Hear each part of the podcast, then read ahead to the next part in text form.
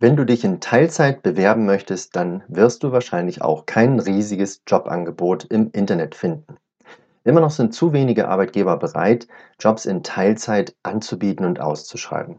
Doch was spricht eigentlich dagegen, dass du mit dem Arbeitgeber eine Teilzeitposition verhandelst? Dafür brauchst du allerdings gute Argumente und die möchte ich dir heute an die Hand geben.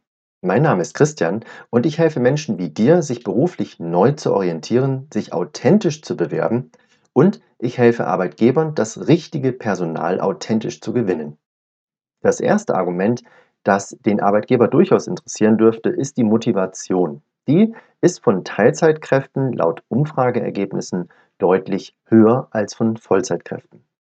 Das liegt vielleicht schlicht auch daran, dass einfach viele in Teilzeit arbeiten wollen inzwischen, dass sie eben nicht mehr Lust haben, sich Vollzeit 40 Stunden oder mehr für eine Sache, für einen Arbeitgeber einzusetzen, sondern vielmehr ihre Kräfte aufteilen wollen. Sei es auf Familie, sei es auf eine Nebenselbstständigkeit oder eben noch auf ein Ehrenamt oder andere freizeitliche Aktivitäten. Was mit der Motivation stark zusammenhängt und deswegen auch für den Arbeitgeber sehr interessant ist, ist eine Leistungssteigerung. Zumindest ist ein Potenzial höher, was die Leistung betrifft, von Teilzeitkräften als von Vollzeitkräften. Das heißt, grundsätzlich kann man auch eine effizientere Arbeit von Teilzeitkräften fast erwarten. Teilzeitkräfte teilen sich also die wenige Zeit sozusagen besser ein, um die Aufgaben zu erledigen und um die Ziele zu erreichen. Vielleicht auch ganz gut nachvollziehbar, wenn man in Vollzeit beschäftigt ist, dann hat man ja doch relativ viel Zeit, um zwischendurch mal dies oder jenes zu machen, noch ein Päuschen einzulegen, während bei Teilzeitkräften beispielsweise vier Stunden am Vormittag genügen müssen, um alle Aufträge abzuarbeiten. Da wird dann oft keine längere Pause gemacht und durchgearbeitet oder intensiver, konzentrierter gearbeitet. Konzentrationsphasen von acht Stunden am Stück sind ohnehin nicht möglich, sondern eher von 90 Minuten am Stück und die Konzentration nimmt auch im Laufe des Tages ab. Das heißt, wenn ich mich für weniger Zeit hinsetze und arbeite, dann bin ich im Durchschnitt auf alle Fälle konzentrierter, als wenn ich beispielsweise Vollzeit in acht Stunden am Tag arbeite. Der nächste Punkt liegt dann auch recht nahe, nämlich wenn ich denn tatsächlich konzentrierter arbeite, sind wahrscheinlich auch die Arbeitsergebnisse besser. Das heißt, der Arbeitgeber darf von einer höheren Qualität der Arbeit ausgehen von Teilzeitkräften im Vergleich zu Vollzeitkräften.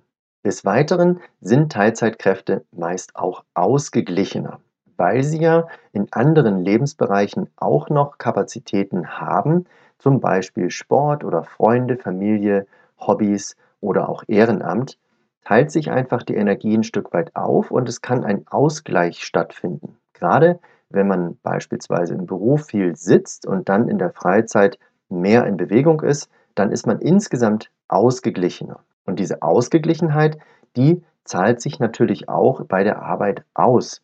Zum Beispiel durch eine größere Stressresilienz oder auch durch weniger Krankheitstage.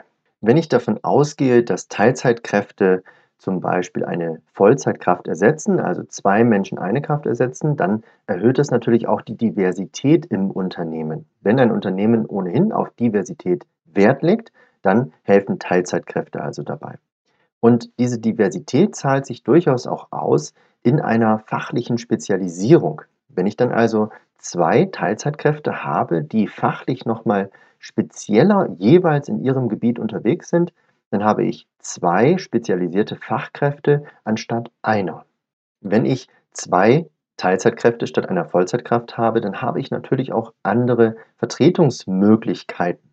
Das heißt, wenn eine Person von dieser Stelle, die sonst in Ganztags-Vollzeit ausgefüllt werden würde, krank ist und ausfällt, dann ist ja noch die andere Person da. Also Jobsharing ermöglicht eben auch leichtere Vertretungsmöglichkeiten, sofern die Teilzeitkräfte dies natürlich auch untereinander entsprechend abstimmen. Für den Arbeitgeber sollte es natürlich auch inzwischen ein Argument sein, dass der Nachwuchs für die Führungskräfte ein Stück weit gemacht werden muss. Das heißt, Irgendjemand muss sich natürlich auch um den Nachwuchs kümmern, dementsprechend häufig Eltern in Teilzeit zu Hause und dann eben auch in Teilzeit arbeiten. Das heißt, ein Arbeitgeber, ein Unternehmen trägt natürlich auch dazu bei, dass es künftig weniger Fachkräftemangel gibt, wenn Familien unterstützt werden. Das wiederum ist ein Imagegewinn für den Arbeitgeber, wenn er dies tut.